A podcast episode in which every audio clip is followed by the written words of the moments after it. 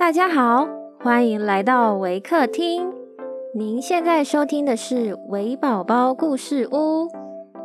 本节目为台湾维客公益行动协会远距陪伴服务项目，透过讲故事的方式，陪伴我们在全球十一个国家、四十八个服务据点的孩子，让疫情所带来的距离不再是距离。本集节目由 Land Research Taiwan 录制支持。亲爱的听众，我是 Veronica，今天要讲的故事是《调皮的男孩》。本故事将以英语进行。Hi everyone, I'm Veronica from Waker. Today, I'm going to share a story about the naughty boy. A long time ago, there lived an old poet, a thoroughly kind old poet. As he was sitting one evening in his room, a dreadful storm arose without, and the rain streamed down from heaven. But the old poet sat warm and comfortable in his chimney corner, where the fire blazed and the roasting apple hissed. Those who have not a roof over their heads will be wetted to the skin, said the good old poet. Oh, let me in! Let me in! I'm cold and I'm so wet!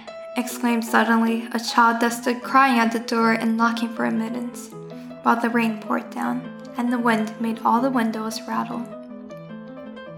Poor thing, said the old poet as he went to open the door.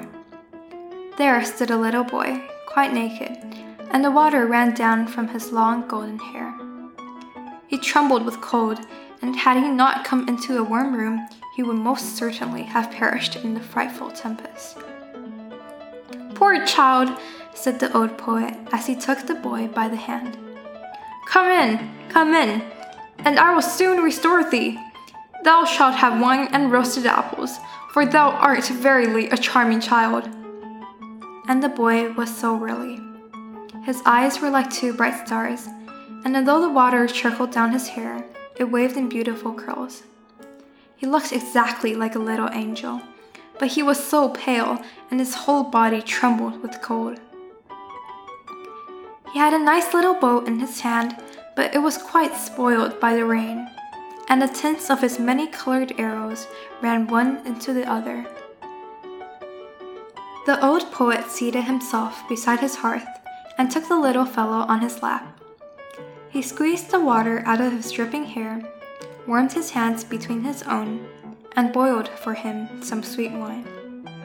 Then the boy recovered. His cheeks again grew rosy. He jumped down from the lap where he was sitting and danced round the old poet. You are a merry fellow, said the old man. What's your name? My name is Cupid, answered the boy. Don't you know me? There lies my bow. It shoots well, I can assure you. Look, the weather is now clearing up, and the moon is shining clear again through the window. Why, your bow is quite spoiled, said the old poet. That were sad indeed, said the boy, and he took the bow in his hand and examined it on every side. Oh, it is dry again, and is not hurt at all. The string is quite tight. I will try it directly. And he bent his bow, took aim, and shot an arrow at the old poet, right into his heart. You see now that my bow was not spoiled, said he, laughing, and away he ran. The naughty boy, to shoot the old poet in that way, he who had taken him into his warm room, who had treated him so kindly, and he who had given him warm wine and the very best apples. The poor poet lay on the earth and wept, for the arrow had really flown into his heart. Fie, said he, how naughty a boy Cupid is. I will tell all children about him, that they may take care and not play with him, for he will only cause them sorrow and many a heartache. And all good children to whom he related this story took great heed of this naughty Cupid. But he made fools of them still, for he is astonishingly cunning. When the university students come from the lectures, he runs beside them in a black coat and with a book under his arm.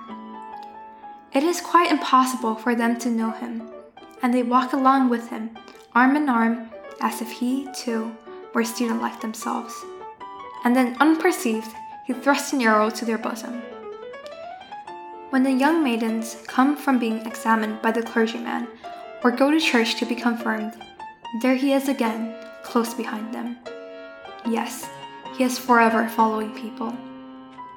At the play, he sits in the great chandelier and burns in bright flames, so that people think it is really a flame, but they soon discover it is something else.